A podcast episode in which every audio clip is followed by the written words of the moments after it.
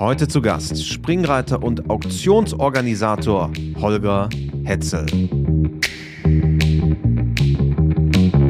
Ich sehe aber meine Aufgabe oder meine Berufung da drin, Pferde früh genug zu erkennen. In einem Stadium, wo vielleicht die noch nicht jeder gesehen hat.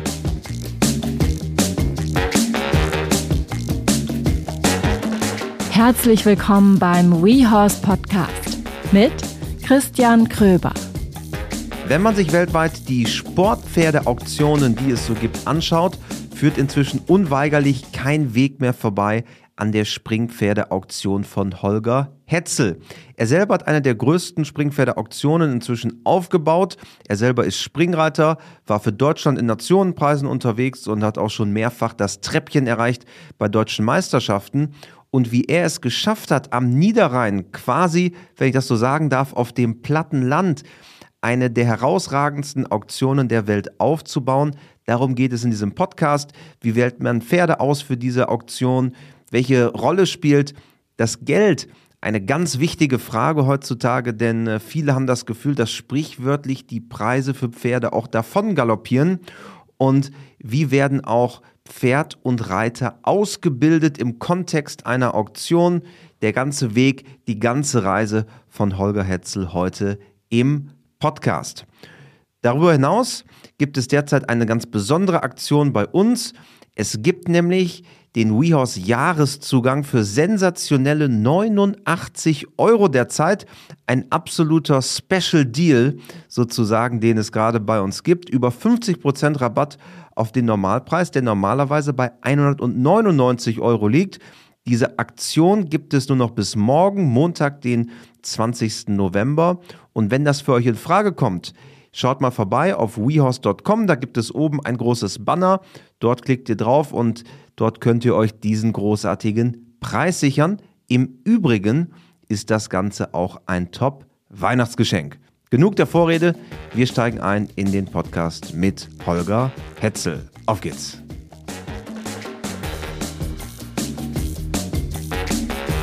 Hallo Holger. Ich bin froh, dass ich hier bin. Ja, schön, dass du da bist. An einem Feiertag in Nordrhein-Westfalen, muss man sagen. Ja, ich wusste gar nicht, ähm, 1. November Feiertag überall. Gestern war Feiertag hier, heute ist Feiertag bei uns. Aber passt ja ganz gut, dann äh, ist auch ein bisschen Ruhe zu Hause und dann bin ich heute gerne hergekommen. Ja, wir freuen uns sehr und wir wollen heute über dich sprechen, das, was du machst und das ist sehr vielfältig. Und äh, im Vorfeld habe ich nochmal nachgeschaut, du bist Springreiter, du bist Turnierveranstalter, du bist Organisator einer der hochwertigsten Auktionen, die es weltweit gibt. Wie würdest du dich selber beschreiben? Tja, das ist eigentlich schwer. Aber ich bin ähm, ein sehr leidenschaftlicher Mensch, der die Sachen, die ich mache, einfach mit Riesenpassion mache. Und ähm, ich glaube, ich bin auf der einen Seite Sportler über die letzten äh, Jahrzehnte, aber Business liegt mir so ein bisschen im Blut. Also ich bin gerne Businessman, also ich liebe das Geschäft. Ich ähm, habe schon früher, als ich in der Schule mich so ein bisschen konzentrieren muss, in welche Richtung das geht, war immer schon Betriebswirtschaftslehre und all das, was mit Zahlen zu tun hat, war mein Ding. Und ähm, ich habe dann nach meinem Studium studiert, Betriebswirtschaft studiert und habe bei allem, was ich da gelernt habe, immer für mich selber gedacht, wie kann ich das auf einen Pferdebetrieb, auf ein Pferdegeschäft übertragen. Also ich habe alles, was so in Unternehmen so vielleicht schon vor 30 Jahren ganz normal war und in Reitbetrieben nicht normal war, habe ich versucht aufzusaugen und zu sagen, okay, das ist was für deinen Betrieb, das ist was für dein Unternehmen. Das kannst du gebrauchen für dein Unternehmen. Und so ist mein Unternehmen, mit diesem Hintergedanken ist mein Unternehmen auch Stück für Stück gewachsen. Du hast aber erst eine Ausbildung zum Pferdewirt ganz klassisch gemacht. Ja, ich habe ähm, Abitur gemacht und dann war ich äh, damals äh, junger Reiter noch und ähm, ich durfte ein Jahr, durfte ich dann nach meinem Abitur, meine Eltern mir erlaubt, dass ich dann äh, reiten darf, mich nur auf das Reiten konzentrieren äh, durfte. Ich war im C-Kader äh, in der Vielseitigkeit. Und dann habe ich gesagt, Mensch, wenn ich ein Jahr reiten kann, dann lass mich doch zwei Jahre reiten. Und dann habe ich gleichzeitig, kann ich in den zwei Jahren eine Lehre als Bereiter machen. Dann habe ich das gemacht. Dann hatte ich die abgeschlossen. Und dann war das so, als ich, das war 1978, da war der Reitsport nicht das, was das heute ist. Und ähm, da war der Reitsport auch zum Teil verrufen. Und das war so wieder die Aufbauphase, ja, glaube ich, ne? Dann, ja, die Aufbauphase. Aber es da war, war sehr Pferde, ländlich natürlich Pferde, auch. da war Pferde, Pferde, Pferde verkaufen, Pferdehändler, Pferde, Pferde. Was Das hat- Anrüchiges, ne? Ja, anrüchig.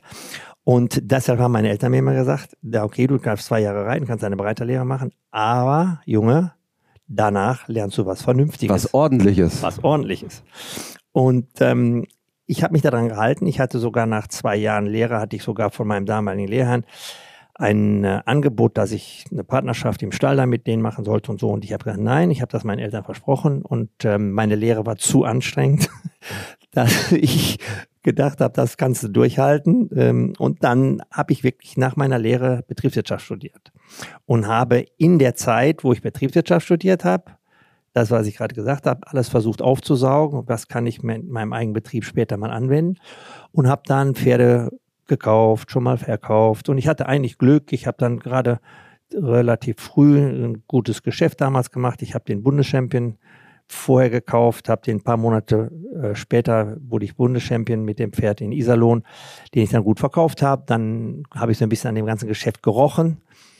Und so ist das, hat sich das entwickelt. Und dann habe ich mit Hilfe meiner Familie nach, meiner, nach meinem Studium, habe ich dann auf dem elterlichen Hof meiner Mutter angefangen mit Pferden. Ein Pferd, zwei Pferde, drei Pferde, vier Pferde. Und so hat sich der Betrieb von Landwirtschaft zu dem Betrieb, was er heute ist, entwickelt. Also es war ein ganz normaler Bauernhof in Anführungsstrichen in Goch am Niederrhein und das ist dann die Keimzelle und das ist auch, wo heute dein Betrieb ist, die Auktion stattfindet, die Turniere stattfinden und und Genau. und. Das ist die Keimzelle. Das waren ganz, das waren ganz alte bäuerliche äh, Gebäude noch. Ähm, und ich habe das damals Stück für Stück für Stück für Stück 5000 Euro D-Mark damals verdient. Für 4000 Euro D-Mark den Hof gepflastert, da wieder was verdient, da wieder was gemacht, da wieder was aufgebaut, da wieder. So ist das wirklich, kann ich sagen, äh, gewachsen. Stück für Stück Geld verdient, ausgegeben. Geld verdient, ausgegeben. Aber es ist bei dir ja nicht nur so, dass du nur auf diese betriebswirtschaftliche Seite schaust, sondern du bist ja auch Athlet, Sportler, du reitest noch aktiv als Springreiter, hast Medaillen hast bei deutschen Meisterschaften, Nationenpreisreiter. Ich glaube, ich habe das hier im Vorfeld gesehen, 39 Siege im Nationenpreis. Kann Nee, sein? 39 Mal geritten. 39 Mal geritten, so rum Ja, war es. 39 Mal, 39 Mal geritten, 39 Siege wären auch großartig gewesen. Ja. Ähm, also es ist aber so die Waage auch. Es ist jetzt nicht nur, dass du der, der Businessman bist im Pferdebereich, sondern auch diese zweite Komponente, der Mann im Sattel, ebenso.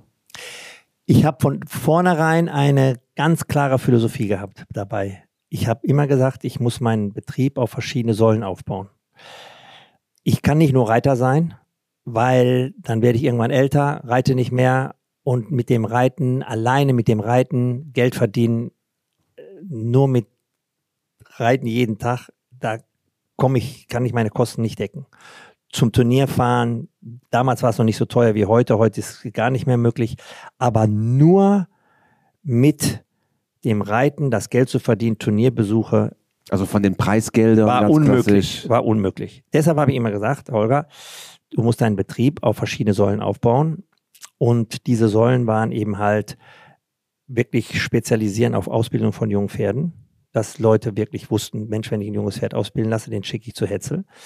Ich habe relativ früh auch mit der Ausbildung von Reitern begonnen. Ich bin seit über 20 Jahren Landestrainer im Rheinland. Und eben kaufen und verkaufen und daneben auch halt noch Veranstaltungen zu machen. Und dann habe ich das immer so gemacht, wenn ich jetzt zum Beispiel gerade gute Pferde hatte, wo es sich gelohnt hat, mit auf gute Turniere zu fahren, dann war das mein Schwerpunkt mal für ein, zwei, drei Jahre. Und wenn ich dann weniger Pferde hatte oder Pferde zu alt geworden sind und ich mal ein bisschen Durchhänger hatte, dann habe ich gesagt, Mensch, jetzt ist die Zeit, da kann ich wieder mich mehr auf Kaufen und Verkaufen konzentrieren. Und so bin ich eigentlich, da, da, dadurch hatte ich immer so ein sicheres Gerüst. Und ähm, dann hat sich das irgendwann so hochgependelt, dass ich dann irgendwann versucht habe, als ich dann größer geworden bin und gewachsen bin, dass ich dann versucht habe, so alle Säulen so ein bisschen gleichmäßig zu bedienen. Auszutarieren. Au, ja, aus, genau. Und damit stand natürlich irgendwann mal mein Betrieb auf guten Beinen. Aber wir können noch mal chronologisch durchgehen. Also du hast den, den großelterlichen Betrieb am Niederrhein übernommen und hast aus einem landwirtschaftlichen Betrieb einen Pferdebetrieb gemacht. Genau. Und hast quasi mit Handel angefangen. Einfach, wie du eben gesagt hast, 1, 2, 3, 4, 5, 6, 7, so angefangen und das wurde dann stetig größer. Genau. Damit habe ich angefangen und habe neben dem Handel eben halt auch Turniere geritten, Pferde ausgebildet, habe überall versucht, Geld zu verdienen. Und wie viel Zufall brauchst du eigentlich, dass das so geklappt hat jetzt in Retrospektive? Jetzt, wo du heute auf das Ganze zurückschaust, da sind ja auch unglaublich viele Zufälle. Du hättest ja auch im Studium sagen können, Mensch, ist ja schön und gut mit der Reiterei, aber ich habe hier ein Angebot von einem großen Konzern. Wie viel Zufall steckt in so einem Gesamtprodukt dann drin? Also bei mir hat es nur einmal einen Zufall gegeben. Das war die Entstehung meiner Auktion. Das war ein Zufall. Und alles andere, was ich gemacht habe in dem Sport mit dem Aufbauen des Stalles, war, war kein Zufall. Also ich habe ich hab von vornherein irgendwann grünes Licht bekommen von äh, meinen Eltern, die äh, und speziell auch von der Unterstützung meiner Mutter, die ja, wo das der elterliche Hof dann war. Und dann haben sie gesagt, okay, Junge, dann okay, dann machen wir das, dann helfen wir uns auch zu unterstützen nicht äh, in Form, nicht in finanzieller Form, sondern einfach dich, dich hinten, hinten, also im Rücken, in deinem Rücken stehen und dann dich wirklich, dir wirklich helfen. Und dann habe ich das gemacht. Und dann habe ich, und das war vielleicht ein Zufall, das war Pech und Zufall und Glück äh, verbunden. Ich habe ähm, immer versucht, größer zu werden und habe 1995, da hatte ich dann schon die ersten sieben, acht Jahre auf meinem elterlichen Hof hinter mir, wo schon alles so langsam größer wurde und gewachsen ist, habe ich dann gedacht, da gab es bei uns in der Gegend äh, in Kevlar ein großes Sporthotel, was für die damalige Zeit was ganz Besonderes war am Niederrhein. Ähm, Sporthotel mit, Sport, mit Hotel, Tennis, Schwimmen Reiten, wahrscheinlich. Allem drum und dran. Und ich hatte schon mal als junger Kerl, wo ich 18 war, mit meinem Vater damals bei den Eigentümern gesessen und habe gesagt, das ist eigentlich mein Ding, das ist eigentlich das, was ich gerne betreiben würde oder machen würde.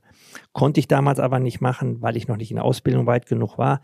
Aber ich habe nie den Kontakt zu den Leuten verloren und zu dem Sporthotel verloren. Und irgendwann ähm, gab es dann die Möglichkeit, dieses Sporthotel zu pachten und ähm, den Reitteil zu pachten. Und dann war das eigentlich genau mein Dingen, weil ich sagte, hier kann ich Lehrgänge abhalten, hier kann ich Seminare abhalten, hier kann ich Turniere abhalten, hier kann ich Auktionen abhalten. Und die Leute können auch bei dir schlafen. Und die Leute können bei mir schlafen. Ja. War genau mein Ding. Ja. Und da konnte ich meine ganze Idee und meine ganze Vielfalt meines Business konnte ich da ausüben. Und dann habe ich gesagt, okay, das war zwölf Kilometer von mir zu Hause entfernt.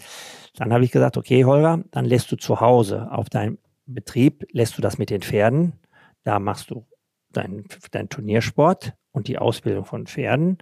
Und in der anderen Anlage machst du genau all die anderen Säulen. Aus Turniere, Verkaufen, Lehrgänge und so weiter und so weiter. Das habe ich dann gemacht. Aber da war ich 35. Dann war das eine richtige Herausforderung für mich.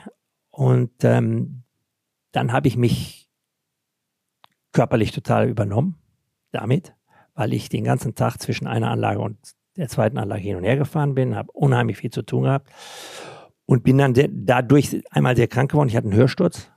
Und Was immer so ein Zeichen für Stress ist. ja, aber eigentlich auch noch ein bisschen mehr wie Hörsturz und ähm, bin dann einmal hatte einen richtigen Durchhänger und richtig fix und fertig körperlich und mit wirklich mit mit ähm, mit ganz viel Unterstützung von Bekannten und bekannten Ärzten. Und so bin ich da wieder der geworden, der ich jetzt bin. Aber wenn ich in falsche Hände gekommen wäre zu dem Zeitpunkt, dann wäre ziemlich fertig gewesen. Und hast du da das Gefühl gehabt, dass einfach die schiere Arbeit zu viel ist oder war die Verantwortung das Problem? Was hat dich da in, in Arbeiten in hat mich Arbeiten, Arbeiten hat mich nie gestört, aber Arbeiten hat mich nicht gestört, aber es war so, dass dass ich ähm, einfach viel zu tun hatte, viel Verantwortung hatte viel bewegen musste. Das war dann einfach in dem Moment zu viel, alleine das alles zu machen. Und das hat, das hat, glaube ich, dann dazu geführt. Und wenn man das heute sieht, im Nachgang sieht, habe ich mich dann also wirklich wieder gut berappelt.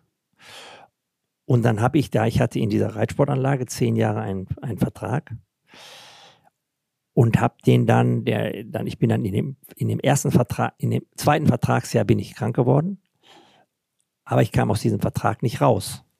Das heißt, du musstest weiter betreiben. Ich musste, ich musste weiter betreiben.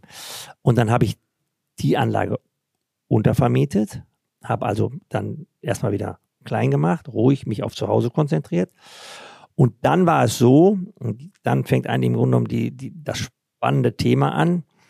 Dann habe ich 2005, da waren die zehn Jahre vorbei. Ich hatte von 95 bis 2005 den Vertrag. Und dann habe ich 2005, war der Vertrag da zu Ende. Und dann habe ich gesagt, so, was mache ich jetzt? Also ich ziehe jetzt alles, was ich davor hatte, ziehe ich nach Hause, auf den Betrieb nach Hause und werde den Betrieb ein bisschen vergrößern. Und habe ich 2005 eine, einen Tag der offenen Tür gemacht bei mir und habe gesagt, okay, guck mal hier, was wir alles haben und so. Und dann habe ich mit Freunden so zusammengesessen und gesagt, zeigen wir alles, wie machen wir den Tag, wie gestalten wir den Tag der offenen Tür. Und dann haben gesagt, ja, okay, du musst reiten, du musst Pferde zeigen, du musst ein was mit Ausbildung zeigen, du musst Rundgänge machen für deinen Stall. Und eigentlich musst du auch was mit Pferdeverkaufen machen. Ja, soll ich denn jetzt? Ich kann ja nicht an dem Tag Pferde verkaufen. Ja, hin und her, mach mal wir machen mal zum bisschen zum Spaß eine kleine Auktion. Und dann haben wir bei uns auf der Wiese, haben wir schon ein bisschen Ausstellung gemacht und alles. Und dann haben wir ein Zelt aufgebaut und dann haben wir eine kleine Auktion gemacht. An diesem Tag der offenen Tür. Und haben da Fohlen gehabt, haben da Pferde gehabt, ein Fohlen und neun Pferde. Und haben die verkauft. Ich weiß jetzt nicht genau, aber ich glaube, wir haben sechs Pferde verkauft, vier nicht verkauft. Und haben aber ein, ein ähm, teures Pferd verkauft damals über Henk Nohren an eine Kundin und die Kundin, wenn ich die heute sehe, ich sage immer, du bist dafür verantwortlich, dass ich überhaupt Auktionen mache. Und dann war die Auktion und dieser Tag, der war vorbei und ähm, ich war dann damals mit äh, sehr gut befreundet mit ähm, Dietmar Gugler, der mich dann auch besucht hat zu der Auktion. Bundestrainer auch im Nachwuchsbereich in genau, Deutschland. Und dann, äh, wir auch haben auch untereinander Geschäfte gemacht und so. Und dann haben wir gesagt, irgendwie Dietmar, können wir doch zusammen eine Auktion, mal eine richtige Auktion, immer in einer Auktion machen. Ein Jahr machen wir das in Frankfurt bei dir in Funkstadt, ein Jahr machen wir das bei mir. Genau, er, er hat damals noch in der, auf der Anlage in Funkstadt südlich von Frankfurt. Die Hoffmann Stiftung, ja, genau. genau, genau, genau. Ein Jahr bei dir, ein Jahr bei mir. Da hast du die Arbeit, dann habe ich die Arbeit und unsere Kunden, Arbeitsteilung sozusagen Arbeitsteilung unter Freunden. Und, und, unsere Kunden, die ja. können einmal dahin, einmal dahin. Ja, eine gute Idee. Ich dahin gefahren, nach Funkstadt und dann habe ich gesagt, äh, ja, müssen wir das machen, müssen wir so machen, müssen wir so machen, müssen wir da ein Zelt hinbauen und müssen wir da die Pferde vorführen und da die Stelle und dann, äh, egal, alles besprochen. Einen Tag später ruft Dietmar Gugler mich an, sagte, hör mal, ich habe mir da alles überlegt. Ich mache nicht mit. Ich bin raus, mache ich nicht. Ist mir zu viel Arbeit, ist nicht mein, mache ich nicht. Und dann war ich zu Hause und dann habe ich zu Hause gesessen und habe gesagt, so Holger, und jetzt? Springen oder nicht springen? Auktion oder nicht Auktion? Ja. Was machen wir jetzt? Und dann habe ich das für mich alleine entschieden, ich mache das alleine. Und dann habe ich das alleine angefangen. Und so ist meine Auktion entstanden. Hast du damals schon absehen können, dass diese Auktion ein, ein solche, so eine rasante Entwicklung nimmt zu dem, was sie heute ist? Also von außen betrachtet ist sie ja die höchstwertige, höchstwertigste Springpferdeauktion, die es gibt weltweit. Also das hast du jetzt gesagt. Mm, aber Oder eine der, es ist ja schon, es hat sich ja viel entwickelt in den letzten Jahren, wenn man auch nach Benelux guckt. Die Niederländer haben auch sehr hochwertige Auktionen, aber in dieser Historie und in dieser Entwicklung ist ja schon was Außergewöhnliches, was du in deinem Team geschaffen hast. Ja, also schön, dass du das sagst. So, das hört man natürlich auch gerne. Ich glaube auch, dass es so nach außen hin so ankommt. Das ist auch so, wenn man das heute nach 18 Jahren, jetzt haben wir die 18. Auktion, so sieht. Das stimmt. Das war aber in den ersten fünf Jahren hart. Also wirklich hart, weil ich musste Pferde haben, ich musste mit Züchtern sprechen, ich musste mit Besitzern sprechen. Ich konnte ja nicht aus einem Pool wie zum Beispiel Paul Schocke-Mülle aus der Lewitz, da hole ich mir mal Pferde her und ich, ich nehme 20 Pferde in die Auktion. Ich war auch finanziell ja nicht so aufgestellt, dass ich sagen konnte, ähm, ich kaufe jetzt 20 Pferde für die Auktion. Also muss ich ja Partner haben, wo ich die Pferde bekomme, die mir die hingestellt haben, die mir vertraut haben. Okay, das kannst du mit Holger machen, das funktioniert und so. Und ich habe wirklich ähm, die ersten fünf Jahre wirklich schlucken müssen. Da sagt, hm, Holger, sollst du nochmal machen, hast so viel Arbeit und wenn du am Ende mal einen Strich machst, oh, das ist, das ist hart. Ist da genug bei rumgekommen oder gar nichts bei rumgekommen oder Minus. War das die ersten Jahre so, ja, dass es wirklich so, so. Minusgeschäft war? War so. Ich bin, ich bin wirklich manchmal nach der Auktion habe ich, war ich, war ich, ja, ja, wie soll ich das sagen, nicht enttäuscht, aber traurig oder dann, man, dann hat man so viel eingesetzt und dann war der Erfolg doch in Zahlen nicht so oder gar nicht, null, null. Und ich habe dann einfach gesagt, durchhalten, weitermachen, durchhalten, weil ich hatte ja, ich habe ja viele Sachen gehabt. Ich habe ja, ich hab, musste, konnte ja auch meine Leute nicht enttäuschen, die mir jetzt ein Pferd gegeben haben zum Verkaufen in die Auktion. Die konnte ich auch nicht enttäuschen. Ich musste ja kämpfen, dass die Leute auch zufrieden waren. Und ich habe hab einfach gekämpft und habe erstmal versucht, das ohne meine eigenen Interessen zu sehen. Erstmal sind meine Einlieferer zufrieden, sind meine Kunden zufrieden, sind alle erstmal nach außen hin zufrieden. Und dann komme ich irgendwann auch mal vielleicht in den Genuss, zufrieden zu sein. Aber ich habe dann einfach immer weitergemacht, immer weitergemacht, immer weitergemacht. Und einfach, da denke ich ja selber oft drüber nach, mit, einfach mit viel Passion und Leidenschaft, weil, weil mir das Ganze immer wieder Spaß gemacht hat.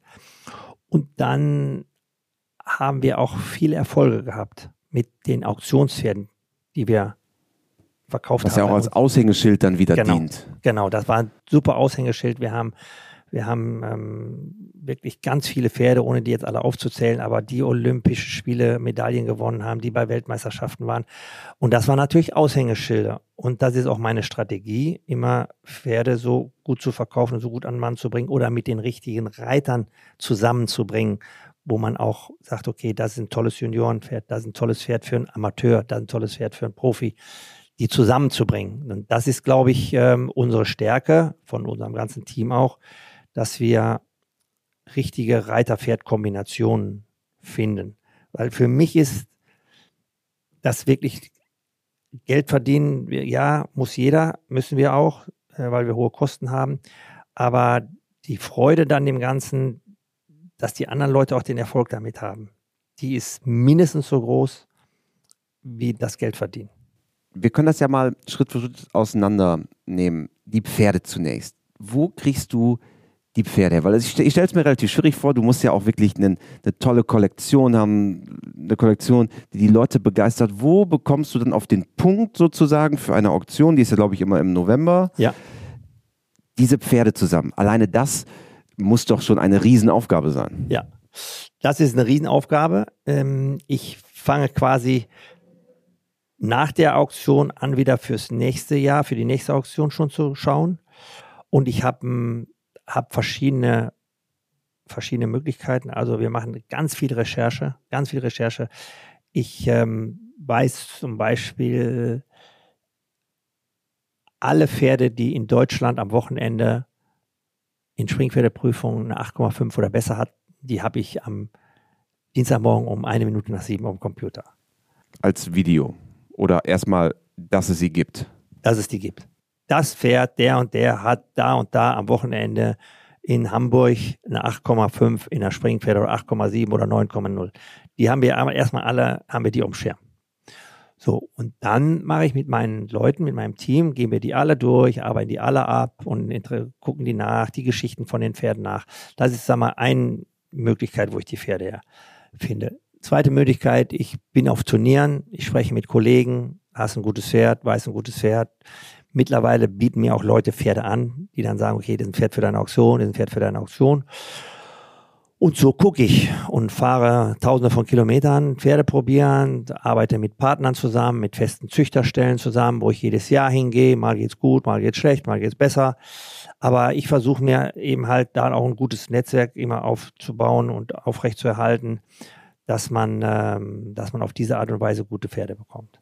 Ändert sich das auch, dass jetzt dadurch, dass die Auktion immer größer wird, jetzt auf einmal Pferde angeboten werden, ja. die du vielleicht vorher gar nicht hättest kriegen können? Genau. Viele Leute, viele Leute äh, bieten mir Pferde an.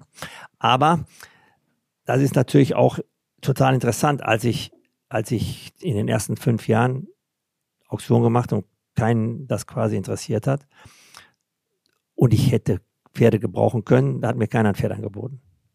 Jetzt wollen natürlich viele Leute auch auf meinen Zug aufspringen. Was ja auch eine Gefahr sein kann. Genau. Weil ähm, mittlerweile, habe ich ja vorhin mal gesagt, ich, in den ersten fünf Jahren war immer schwer, die Pferde zu haben. Mittlerweile ist es aber so, dass ich fast alle Pferde, die ich für meine Auktion auswähle, im Vorfeld selber kaufe, untersuchen lasse und dann sind das meine Pferde. Und ähm, wenn jetzt mal besonders, wenn jetzt mal ein besonderes Pferd da ist und ich kann den nicht ganz kaufen, dann kaufe ich den halb oder ich kaufe den mit einer anschließenden Bonuszahlung für den, für den Besitzer, ähm, dass er auch noch ein bisschen daran teilnimmt, wenn das Pferd gut verkauft wird. Und dann quasi entsteht diese, diese Kollektion. Warum sind es, es sind glaube ich um die 20 Pferde 20 immer? Pferde immer. Ähm, warum nur 20 Pferde? Es gibt andere Auktionen, da werden dann 60 verauktioniert äh, oder manchmal auch mehr.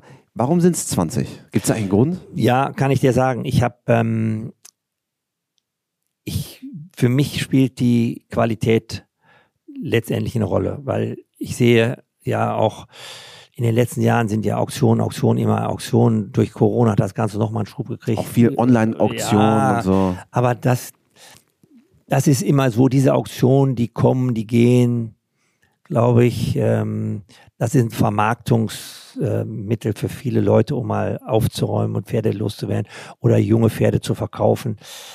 Ähm, deshalb Auktion und Online-Auktion. Meine Auktion ist eigentlich eine ganz andere. Erstens ist das eine gewachsene Auktion, die jetzt zum 18. Mal stattfindet. Und eben halt von der Quan Qualität einfach versuche ich immer auf einem ganz hohen Level zu sein. Und ähm, ich kenne meine Kunden und ähm, ich denke immer, wir suchen in unserer Kollektion findest du Pferde, die A, entweder gut genug sind für einen Profireiter für die Zukunft oder gut genug sind für, einen, für den Juniorensport, weil da sind wir ziemlich stark in dem, in dem Bereich. Oder eben halt vielleicht auch das eine oder andere Amateurpferd. Nun sind Durchschnittspreise bei dir teilweise nördlich der 200.000 Euro. Siehst du so eine Entwicklung auch kritisch in dem Sinne, dass natürlich auch der durchschnittliche Pferdepreis durch eine solche Auktion in gewisser Weise ja auch gesetzt wird. Also Leute schauen natürlich, wie teuer sind Pferde bei dir. Daraus leitet sich zumindest so ein bisschen auch eine Preiserwartung bei Leuten ab. Ist das auch, eine, auch ein Problem, dass Pferde auf so einem Niveau immer teurer werden? Ich glaube, dass die, dass die Pferde nicht unbedingt ähm, dadurch teurer werden. Klar, sie gibt es Leute auf der Auktion, die, oder es gibt Auktionskäufer, die lieben die Atmosphäre, die, für die ist das quasi ein bisschen sportlicher Wettkampf, äh, dann auch gegenüber anderen zu siegen. Aber ich finde mehr denn je eine Auktion in der heutigen Zeit ein ganz faires, korrektes Mittel, um Pferde auch zu verkaufen, weil ähm, es richtig gute Pferde werden immer weniger.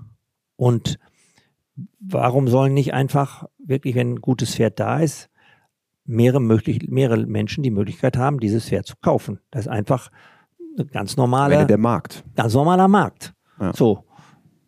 Ähm, also ich finde das, finde das mehr denn je eine Auktion, eine gute Auktion in der heutigen Zeit mehr denn je passend als Vermarktungsmittel.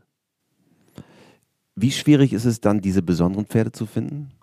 Ganz schwer, ganz schwer. Ähm, wird jedes Jahr schwerer, weil entweder ist es so, wenn du, wenn du ein Pferd irgendwo siehst und du möchtest den kaufen, erste Antwort nicht zu verkaufen. Zweite Antwort zu verkaufen, mach mal ein Angebot, mache ich nicht. Drittens utopische Summen im Einkauf für ein fünf- oder sechsjähriges Pferd, mache ich nicht.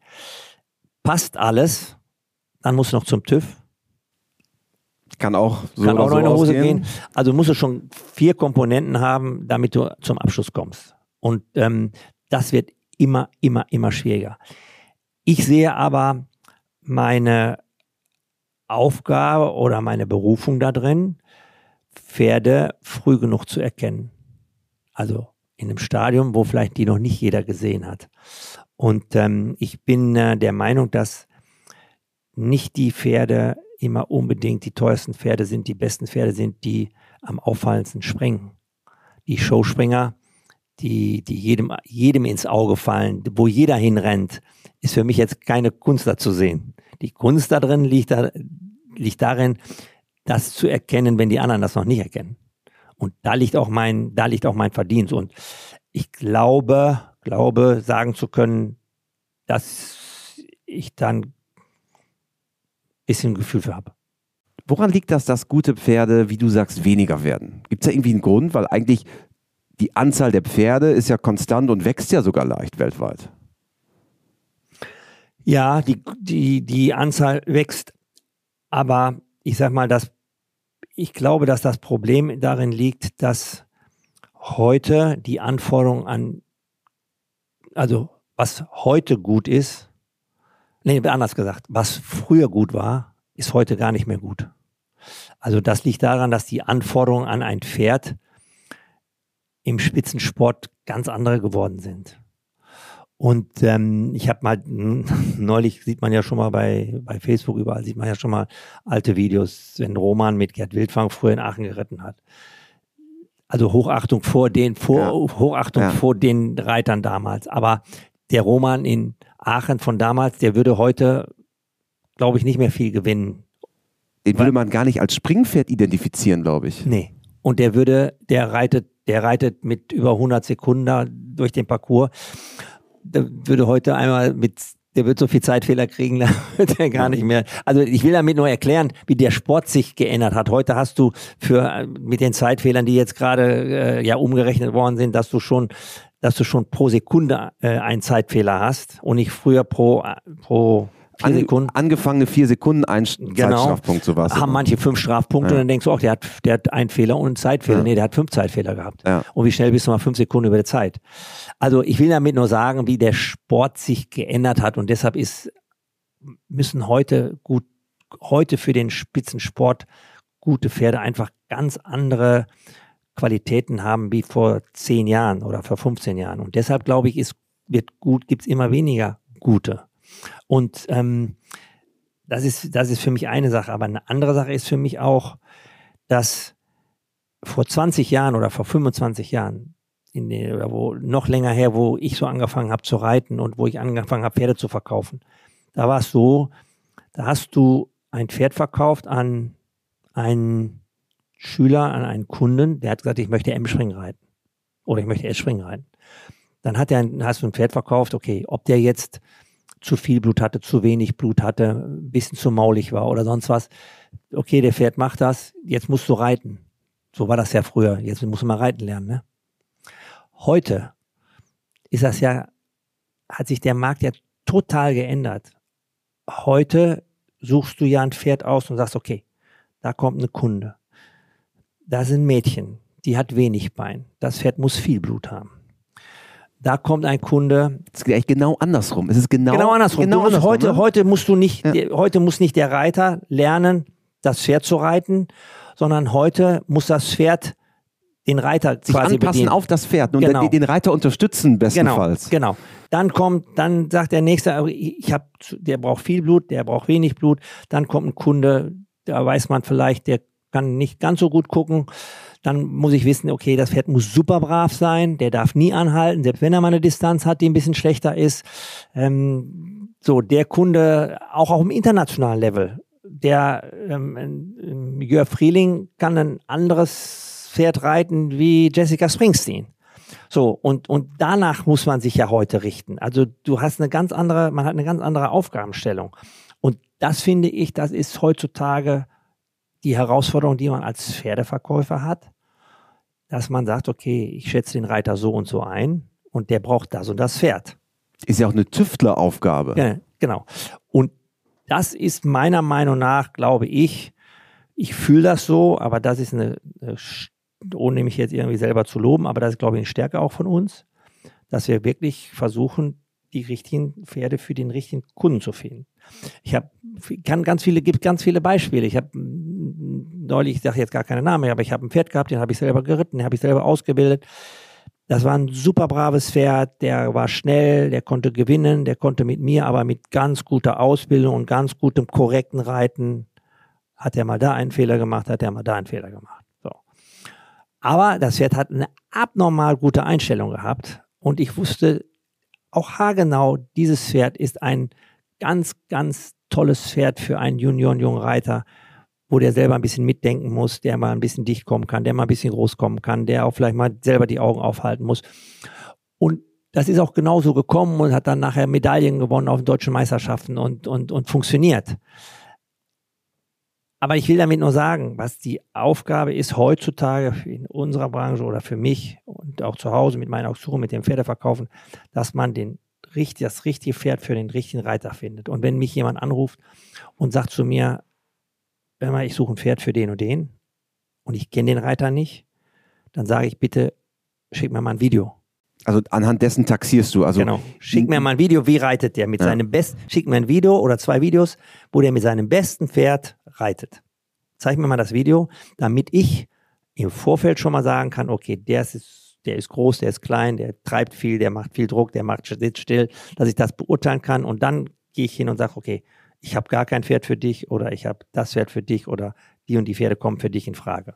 Dann brauchst du auch eine gewisse Variation in den Pferden, die bei dir sind. Also früher hätte man ja einfach gesagt, okay, das ist ein in Anführungsstrichen gutes Pferd. Aber unter gut geht ja so ein Baum auf, wo man sagt, okay, passt zu Reiter Typ A, Reiter Typ B, zu dem oder zu dem nicht. Ja. Das heißt, du brauchst ja auch eine ganz große Variationsbreite an den genau. Pferdetalenten. Genau, genau.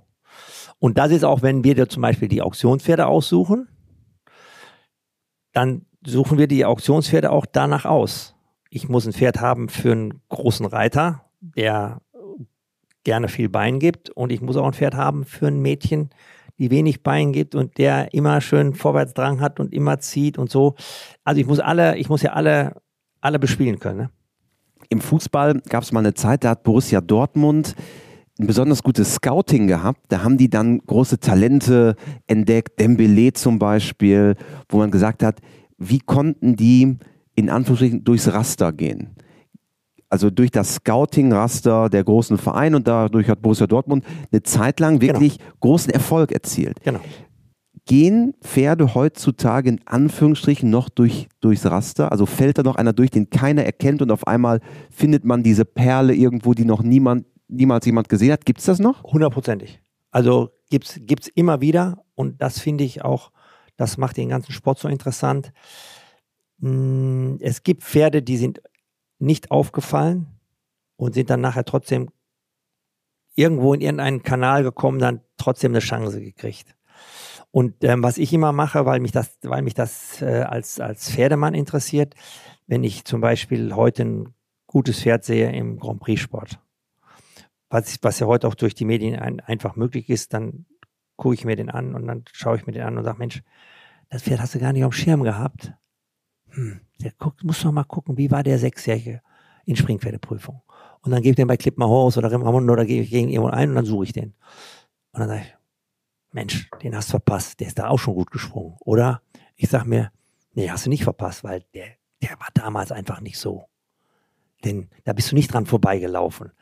Ähm, deshalb, das ist ja das Spannende auch an unserem ganzen Pferdesport. Pferde entwickeln sich. Und ein guter Freund hat von mir gesagt, und den Spruch habe ich mir immer gemerkt, wenn du ein Pferd heute kaufst, kaufst du die Hoffnung, dass das Pferd besser wird und du kaufst das Risiko, dass das Pferd schlechter wird.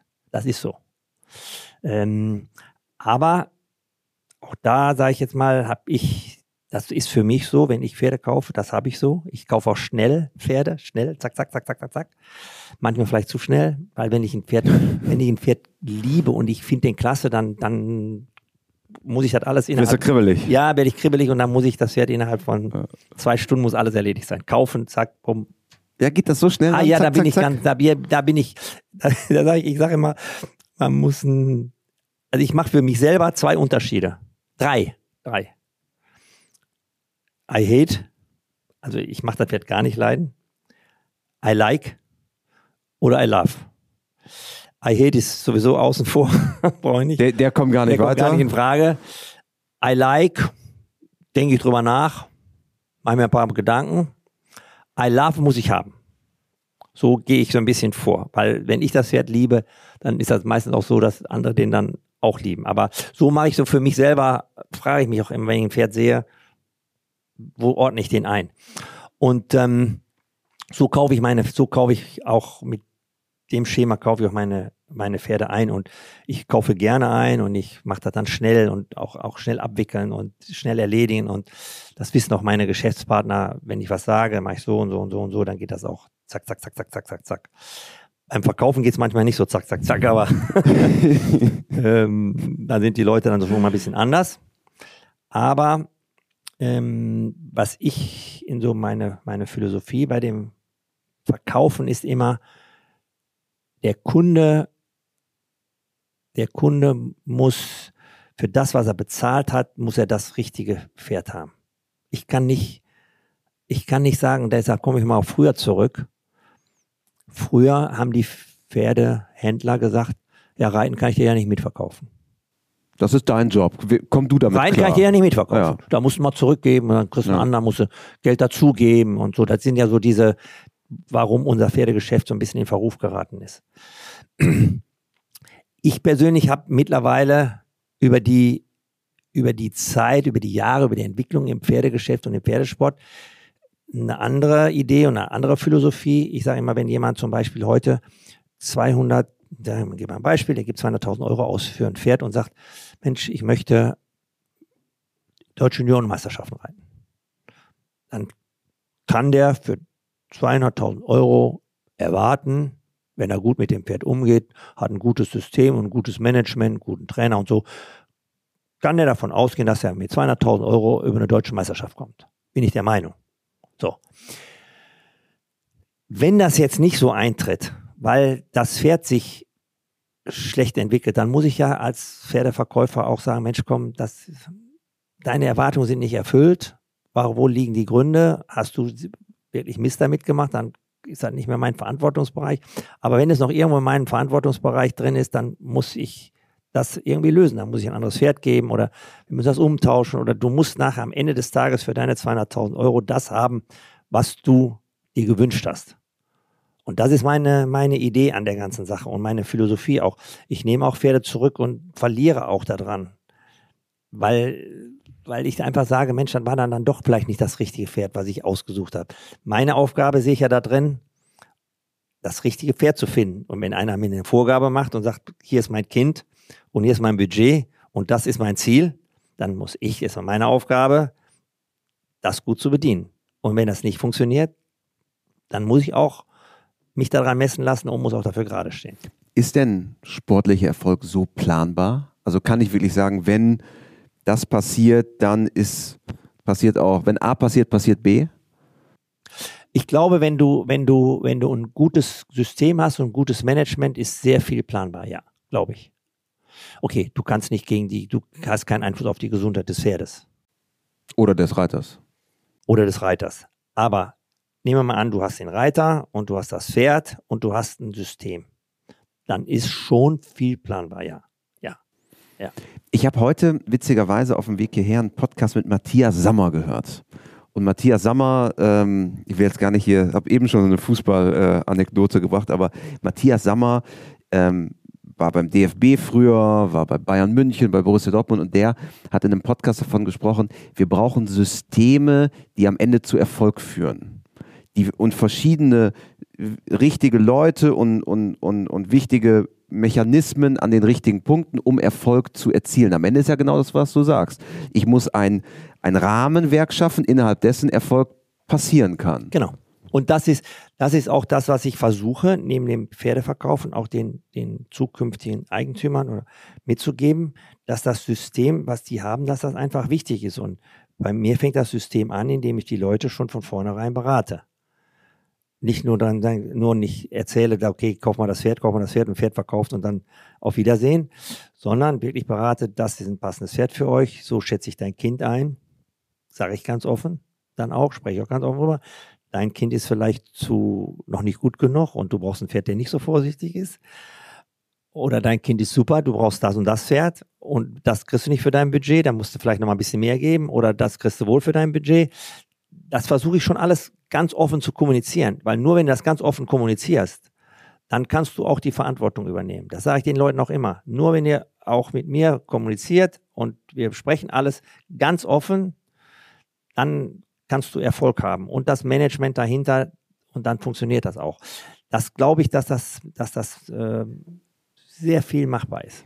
Wie wichtig ist gute Ausbildung in der Formel, in der Gleichung?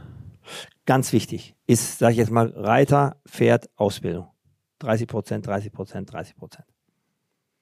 Weil wenn du einen, wenn du einen, äh, wenn du einen Reiter, wenn du einen Reiter hast, der ein schlechtes Training hat, äh, nicht gemanagt wird, äh, wo das Pferd nicht gemanagt wird, dann ähm, das funktioniert nicht. Jetzt haben wir über die Pferdeseite gesprochen, jetzt können wir nochmal über die, über die Kundenseite sprechen. Auch das ist ja, wie ich finde, spannend bei dir, dass sich über die Jahre, und du hast ja gerade so schön erzählt, wie ihr angefangen habt, das ja auch unglaublich entwickelt hat. Was für Kunden du inzwischen hast, ähm, hättest du damals, als ihr da auf der Wiese standet und die erste Auktion gemacht hast, gedacht, dass sich das in diese Richtung auch mit diesem Kaliber an Leuten, die bei dir inzwischen Pferde kaufen, in diese Richtung entwickelt? Überhaupt nicht. Überhaupt nicht. Ähm, dass das so wird, konnte ich ja gar nicht ahnen. Aber ich muss sagen, nach den vielen, vielen Jahren, man muss ja auch älter werden und Erfahrung sammeln und äh, das Ganze braucht ja auch seine Zeit. Aber heute macht mich das einfach ähm, auch total stolz, wirklich stolz, wenn die Pferde mit den Kunden auch erfolgreich sind. Und was mich auch unheimlich froh macht, ich gebe sehr viel Input, weil ich wirklich mit, mit Leib und Seele Pferde verkaufe, so wie ich gerade beschrieben habe, mit allem drum und dran, nicht nur einfach Geschäft machen, sondern mit dem ganzen Programm da drumherum, äh, macht mich das einfach auch unheimlich stolz und froh, wenn ich das spüre, was ich oder das Gefühl, was ich da reingelegt habe, wenn ich das auch wieder zurückkriege. Also wenn die Leute gemerkt haben, Mensch, dem kannst du jetzt auch wirklich vertrauen. So. Und dann auch sagen, Holger, wenn du uns, wenn du sagst, das ist gut, dann ist das gut. Dann kaufen wir den. Weil die wissen auch, wenn das dann nicht so ist, dann wissen die, Holger ist auch da. Also, ich sage mal, äh, ich habe auch eine gute Kundin, nenne ich auch keine Namen, aber die sagt immer, bei Holger bist du safe. In guten und in schlechten Zeiten. Bei Holger bist du safe. Du bist ja. safe. Bei Holger bist du safe. Ja. Wenn du, wenn du, wenn irgendwas nicht funktioniert, gehst du zu Holger. Bei Holger bist du always safe. Und ich sage jetzt mal auch safe und da denke ich auch dann oft drüber nach, ob das immer so richtig ist, weil das ein sehr, weil du da musst du schon sehr weitblickend für sein. Wenn, wenn, wenn, wenn du ein Pferd heute verkaufst und das Pferd funktioniert, das ist ganz einfach da ist der, das ist der einfachste Fall. Sind alle glücklich? Dein, gefordert wirst du ja, wenn es nicht wenn's schwierig wird. Wenn es schwierig wird. Ja. Und wie du dann die Situation löst, das macht ja deinen Namen und dein Geschäft nachher aus. Wie du mit, mit, mit Problemsituationen, wie du Probleme löst oder Situationen löst, wo vielleicht mal was nicht funktioniert. Das meine ich, macht ja heute das Entscheidende nachher. Aber es ist ja schon erstaunlich, ich meine nicht, dass äh, Goch nicht eine tolle Stadt wäre, aber es ist ja nicht gerade jetzt die Metropole schlechthin, dass du es trotzdem geschafft hast, die Leute auch nach Goch zu holen, explizit an einem Abend im Jahr, um da diese Auktion abzuhalten. Aber das ist ja gewachsen, ne? Das ist ja gewachsen und was wir darüber gesprochen haben, gewachsen durch, durch gute Erfolge, durch gute Pferde, durch Pferde, die im Sport sind, wo Leute einfach gerne kommen und wissen, da werden wir gut bedient, da können wir gute Pferde kaufen. Das ist, das ist einfach gewachsen, eine gewachsene Angelegenheit. Also auch immer wieder dran zu bleiben. Genau, ne? wie in jedem anderen, in jedem ja. anderen Geschäft auch. Machst du eine gute Dienstleistung, verkaufst du ein gutes Produkt, dann läuft das. Verkaufst du eine schlechte Dienstleistung, schlechtes Produkt, wird schwierig. Überall. Wie in jedem anderen Unternehmen auch. Was ist die Leidenschaft, die am Ende dich da antreibt bei der, bei der Auktion? Also man, man spürt das ja förmlich, du, du brennst für die Sache. Ist es der Pferdehandel selber? Sind es die Menschen? Was ist die Leidenschaft dahinter? Also ich würde ja jetzt lügen, wenn ich jetzt nicht sagen will, es muss auch Geld verdient werden. Also es muss ja Geld verdient werden, weil dafür machen wir, wir müssen ja leben. Aber die Leiden, die wirkliche Leidenschaft ist, ist das Pferd das Pferd, wie das Pferd sich verändert, wie ein Pferd sich entwickelt, das Pferd mit dem Menschen zusammenzubringen und zu einem homogenen Paar zu machen. Mit allen Leuten, die damit involviert sind. Eltern, Menschen, Kinder, Trainer, Trainer alles, was dazugehört. Das zu einem, zu einem, zu einer homogenen Einheit zu machen. Das ist für mich die totale Berufung. Und nicht nur das Pferd verkaufen. Also das Pferd verkaufen ist ja der Ursprung, da fängt es damit an. Aber das notwendige Übel in Anführungsstrichen fast. Genau, schon, ne? aber dass, dass, dass das alles eine homogene Geschichte ist. Und das muss ich sagen, das freut mich total. Und äh, ich liege manchmal abends im Bett um 10 Uhr bis 12 Uhr und gucke einfach nur Videos nach und wie meine Pferde um Turnier waren. Und wir verfolgen das montags auch die Ergebnisse alle von unseren Pferden. Und das ist einfach, und wenn man dann mal so, so, so, so nach so Kommentare so kriegt. Äh, neulich war mal ein ganz schöner Kommentar, hat, hat mir mal ein Kunde geschrieben und gesagt, Mensch, Holger, wir sind so glücklich, äh, dass wir das Pferd von dir haben. Ähm, es ist nur sehr traurig, äh, dass wir dich nicht eher kennengelernt haben. So, das, ich will da jetzt nicht mit angeben, aber ich, es ist sowas hört man ja dann gerne, weil dann weiß man ja, man ist, man hat's gut gemacht. Oder wenn Leute zum Beispiel Kunden kommen und sagen, Neulich hatte ich mal einen Kunden in Amerika, der hat gesagt, äh, also ähm, bei Holger bekomme ich immer viel mehr, als ich erwartet habe. Also die Pferde, die die gekauft haben, sind am Ende immer noch besser geworden, als sie als sie ursprünglich erwartet haben. Und das sind ja immer schöne Sachen, die treiben mich auch an und und und die machen die das ist für mich wie Diesel im Tank oder so. Und da scheint einiges drin zu sein im ja, Tank. Genau. Was ich ja auch spannend finde, da hatten wir gerade im ähm, Vorgespräch hier schon drüber gesprochen, dass du dir wirklich auch so Gedanken über die Leute, die zu dir kommen, machst, dass die zum Beispiel den Wein, den sie gerne trinken, dann an dem Abend auf dem Tisch finden. Ja. Und nicht irgendeinen Hauswein, den ihr sowieso ausschenkt, sondern deren Wein. Genau. Ich kenne die, die Leute, die kennen ja nicht alle. Aber ich, ich sag mal, wenn das so ist und ich weiß, der Gast möchte den und den Wein haben, dann hat er den Wein da stehen.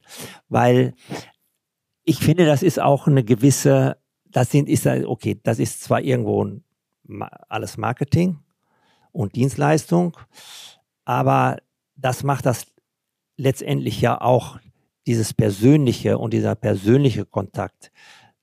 Das macht das ja aus. Ich bin ja, ich versuche ja bei jedem Pferdegeschäft einfach, ich lasse das, mache jedes Geschäft eigentlich selber ich habe keine Leute, die jetzt, okay, ich habe einen Reiter, der ein Pferd vorreiten kann oder ich habe meine Tochter, die kann ein Pferd vorreiten. Aber das, das Vorbereiten, den Kunden, das Zusammenführen von allem, das mache ich ja alleine. So und ähm, diese persönlichen, diese persönlichen Kontakte pflegen mit meinen, mit meinen mit meinem Personal, was wir haben. Ich habe ein abnormal gutes Team. So, die wissen auch, die hören da was Leuten, dann sagen die, hör mal, Holger, da und der und der, der, der, der, der oder da, da ist das oder Holger, da musst du mal eben drauf achten oder so. Ich habe, ich habe wirklich abnormal gute Leute um mich rum, bei mir im Betrieb, abnormal gute Leute. Und ähm, ich sage ja immer, die Leute, die, ich will die Leute emotional und persönlich binden. Und das kriege ich natürlich mit meiner Veranstaltung hin. Und äh, das ist äh, für mich äh, wahnsinnig wichtig, dass ich die so greifen kann. Und äh, ich versuche auch, dass das für Leute Pferde kaufen und das Kaufen gehen, irgendwo hingehen, sage ich immer, das muss für die Leute auch beim Pferd, das muss ein Erlebnis für die Leute sein. Entweder kaufen die auf der Auktion ein und dann ist der Abend ist ein Erlebnis für die Leute. Wir haben wir haben zum Beispiel ähm, die letzten Jahre immer wieder was am Programm gemacht. Heute ist unsere Auktion ein Event. Ähm, wir, haben, wir haben versucht, immer was noch Neues zu machen und wir liegen da, glaube ich, ganz gut in der Richtung, weil ich sehe immer danach, dass dann die gleiche Band, die bei uns gespielt hat, eine Woche später auf der nächsten Auktion spielt oder der gleiche. Ist das, ist das so? Dann werden die weiter der gleiche, die anderen kaufen ein. Der gleiche Artist, der bei uns ja. aufgetreten ist, der tritt auf einmal drei Wochen später bei einer anderen Auktion auch auf. Dann habe ich dann ja, haben wir ja richtig gemacht, haben die anderen ja auch, haben die anderen ja, ja auch hingeguckt. Ähm, aber ich mache auch, ich mache auch, äh, sage ich jetzt mal so, dass das ein Erlebnis für die Leute ist, dass sie sich wohlfühlen, wenn die kommen, egal vom Flughafen abholen, vom, wenn die mit dem Privatflieger kommen. Letztes Jahr habe ich, äh, ich habe ganz viele Kunden in Italien. Ich habe ich habe eine Privatmaschine geschartert für meine Kunden aus Italien. Für die war das ein Erlebnis privat mit dem Flieger von Malpensa alle dahin, Privatmaschine, äh, 14 Leute da rein, nach Goch fliegen, äh, abgeholt. Goch International Airport. Goch International WC Airport. WC Airport, stimmt. WC, zehn Minuten von uns entfernt. Ja. Äh, wunderbar. Ich will das einfach zu den Leuten, das zu einem Erlebnis machen. Das ist für mich einfach, gehört da für uns dazu.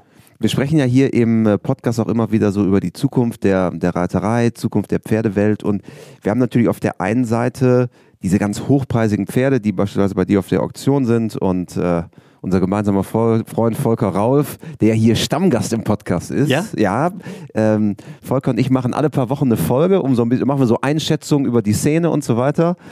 Ähm, und da sprechen wir auch viel so, wohin geht die Reise eigentlich in der, im Turniersport selber?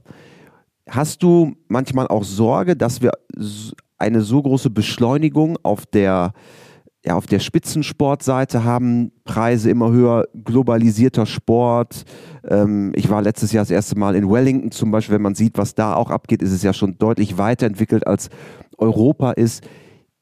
Erfüllt dich das manchmal auch mit Sorge, dass diese Spreizung zwischen dem in Anführungsstrichen normalen ländlichen Sport oder dem, dem Turniersport von Otto Normalverbraucher mit dem Spitzensport, dass diese Schere immer weiter auseinandergeht? Die Schere, die geht, finde ich persönlich, vor allen Dingen in Deutschland immer weiter auseinander. Wenn du das in Amerika, weil du sagst gerade Wellington, können wir uns gar nicht mit vergleichen. Und wir liegen hier, wir liegen hier in Deutschland und ich bin bei mit Koch ganz kurz an der holländischen Grenze. Ähm, da gibt es Turniere und große Turniere, Veranstalter, wo jedes Wochenende große Turniere stattfinden. Pilbergen, in Oplabeck, in Lia, in Bonheiden. Wir sind, wir sind ähm, meiner Meinung nach könnten wir, sag mal, ich sag mal positiv formulieren, für die Zukunft könnten wir meiner Meinung nach in Deutschland besser aufgestellt sein. Es gibt Potenziale. Wir haben Luft nach oben. Das äh, es ist auch eine schwierige Situation, gar keine Frage. Ähm, die schwierige Situation ist die, dass die Leute, die normalen Leute, sicherlich aufgrund der wirtschaftlichen Situation heute sich keine Pferde mehr leisten können, Kinder vielleicht nicht mehr so zum Sport kommen, Sport kommen wie früher.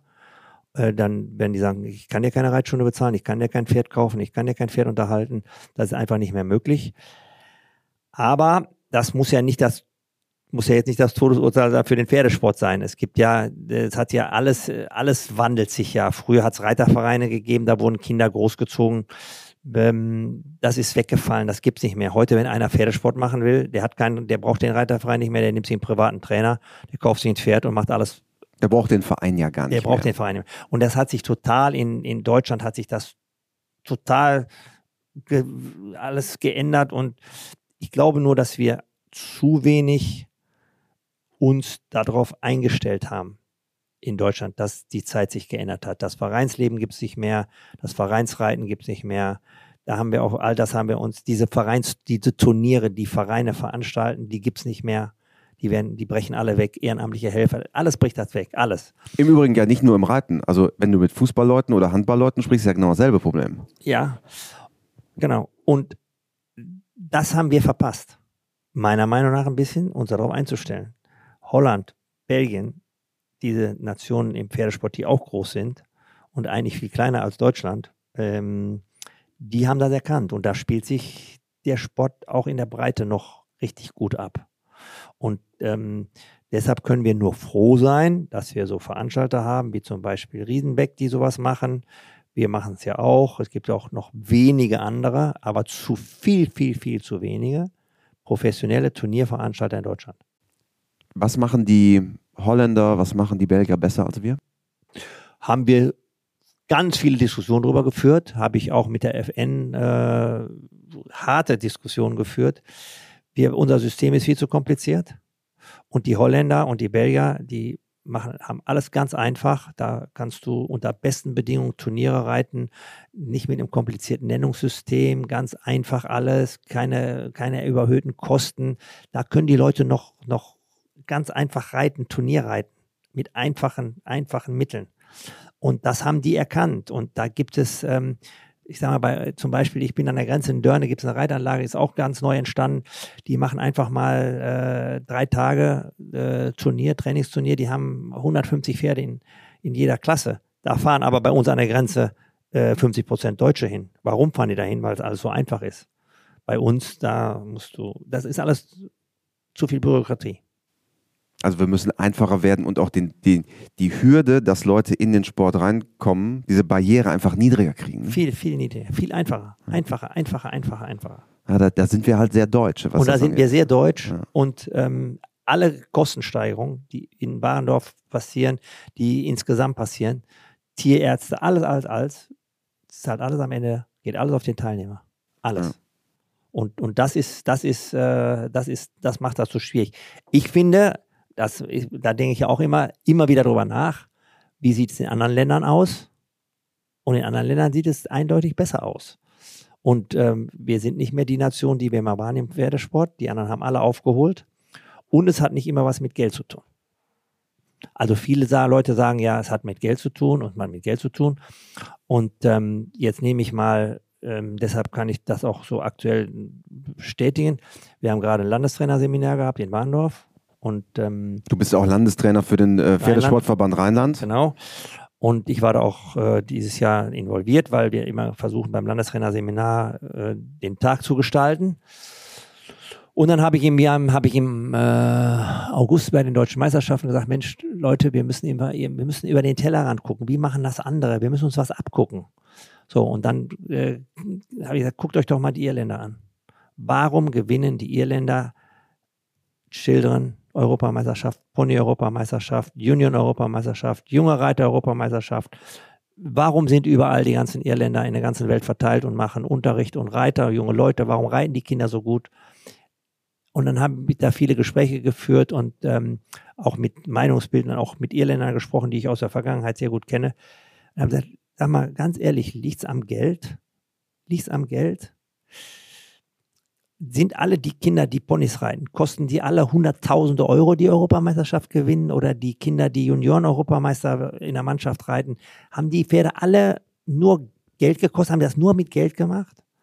Und da war, dann haben wir das auch mal wirklich die Kinder mal durchgegangen. Ähm, nein, Geld auch, ja, muss ein gutes Pferd haben, aber auch viele Kinder, die in dem sehr guten System in Irland auch gut gereiten gelernt haben und mit einem guten Reiten und einem guten System und mit einem guten Training auch Pferde gemacht haben. Und, und gutes Geld haben gute Pferde auch schon vor 20 Jahren gekostet. Genau. Und bei uns, und das ist eine Entwicklung, die ich wirklich, wirklich, wirklich mit ganz großen Bauchschmerzen sehe. Wenn du heute guckst, ähm, bei uns in Deutschland, da reiten Kinder schildern Europameisterschaften oder lass mal sagen, nicht Europa, lass mal sagen deutsche Meisterschaften oder Landesmeisterschaften, die sind nicht in der Lage, äh, ein Pferd zu satteln. Die haben Pfleger oder Papa oder Mama oder sonst was, die haben ein Handy, die interessiert nur das Handy und spielen mit dem Handy, aber den interessiert den Sport gar nicht. Die wollen nur ein bisschen reiten und wollen Videos machen und Fotos machen und Instagram und TikTok und alles machen. Aber die interessiert, das sind keine, keine Pferdekinder mehr. Und das ist der Unterschied äh, gegenüber zum Beispiel Irland, wo man wirklich mit Respekt hinschauen muss. Da werden die Kinder vom Ponyclub bis nach oben hin einfach zu Host People gemacht. Ja. Und das, das, das ist bei uns da habe ich Bauchschmerzen bei uns. Wenn die, wenn ich heute die Jugend sehe, äh, wenn ich heute die Jugend sehe, wie die, wie die einfach gar nicht, die wissen gar nichts vom Pferd. Die, die, die, die reiten auch nicht, die reiten auch nicht aus Passion oder weil die das Pferd lieben. Also ich will jetzt nicht alle über einen Kamm scheren, aber ich will mal so, so grob, ähm, weil ich genügend Beispiele kenne, die, die haben gar keinen, gar keinen Plan davon. Die wollen nur ein bisschen draufsitzen und reiten und Papa, Mama und richtig trainieren auch nicht. Und äh, wenn du die heutzutage, habe ich, hab ich nochmal gesagt, noch, die müssen mal eigentlich einen Lehrgang machen, einen Lehrgang machen und dann müssen, sie, müssen die Kinder mal freitags morgens abgegeben bis sonntags mittags und müssen mal alles alleine machen. Füttern, misten, satteln, pflegen. Das, was alles dazugehört. Alles, was dazugehört, um ein guter Reiter zu werden. Ja. Und das, glaube ich, ist das Wichtigste, wo wir in Deutschland darauf achten müssen, dass wir unsere Kinder, unsere Jugend wieder zu Pferdekinder machen. Und ich glaube, dass das sogar ein gesamtgesellschaftliches Thema ist, dass das sehen wir im Pferdesport, aber äh, das siehst du ja in ganz vielen anderen Bereichen, dass wir da mehr Leute brauchen, die reell sind, die, die auch mal eine Meinung haben, die, die auch Dinge durchziehen und die am Ende Liebe zur Sache mitbringen. Weil Genau. das ist am Ende, was es ausmacht. Genau. Ja. Genau. Und da sind, da sind ja Länder unterschiedlich. Wenn du jetzt zum Beispiel ähm, Saudi-Arabien siehst, die, das sind auch eine ganz andere Mentalität Menschen, die haben auch einen ganz anderen Bezug zum Pferd. Die haben aber viele finanzielle Möglichkeiten und kaufen sich das Pferd und kaufen sich drei Mann Personal um das Pferd drumherum. Ähm, das sind, das ist ja nicht so gewachsen, wie, wie das eigentlich in Deutschland mal war oder wie das in Holland war, Belgien, äh, Irland. Das sind ja, das sind ja ganz andere Nationen. Aber wir müssen ja gucken, wie sind wir in Deutschland aufgestellt. Wir haben nicht die Möglichkeiten, die finanziellen Möglichkeiten für drei, vier, fünf Millionen Pferde zu kaufen. Die haben jetzt, die haben in, in, in, in, äh, den Ländern, die können jetzt, äh, da sind fünf Reiter, die haben alle fünf Millionen zur Verfügung von ihrem Verband, um ein Pferd für, für Paris zu kaufen. Ähm, könnte man sich in Deutschland gar nicht vorstellen, dass in Deutschland 25 Millionen zur Verfügung gestellt werden, für die fünf besten Reiter für nächstes Jahr in Paris ein Pferd zu kaufen. Kann man sich gar nicht vorstellen. Also müssen wir den anderen Weg gehen. Und der andere Weg ist nur Housemanship, Pferde aufbauen, Pferde ausbilden, Pferde besser machen. Gute Reiter ausbilden. Gute Reiter ausbilden, gutes Trainingssystem, System, organisiert, diszipliniert. So wie Alle beim Sys- System. Alle, alle Tugenden, die wir eigentlich in Deutschland, wo wir in Deutschland verstehen. Lieber Holger, am Ende eines jeden WeHorse Podcasts gibt es die vier klassischen Fragen, die jetzt auch auf dich warten. Und Frage Nummer eins ist, hast du ein Motto, nach dem du lebst? Ja, habe ich. Ähm, das, was ich, das, was ich mache, mache ich gerne und macht mir Spaß. Und was ähm, keinen Spaß macht, möglichst lassen. Das hilft. Dann äh, Frage Nummer zwei, gibt es einen Menschen, der dich im Hinblick auf die Pferde besonders geprägt hat? Nein, kann ich nicht sagen. Die ganze Szene, der ganze Sport und die Beziehung zum Pferd haben mich geprägt.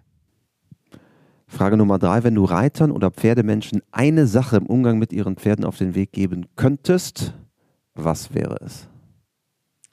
Respekt dem Pferd gegenüber. Und wenn was schief geht, immer erstmal selber fragen, was habe ich falsch gemacht und nicht das Pferd. Und dann zum Abschluss vervollständige diesen Satz, Pferde sind für mich. Mein Leben. Lieber Holger, eine sehr spannende Reise, wie ich finde, durch äh, ja, deine Welt und auch die Welt der Auktionen. Also auch ich habe sehr viel gelernt und äh, schön, dass du hier warst und äh, danke, dass du am Start warst bei uns im Podcast. Hat Spaß gemacht. Danke. Danke.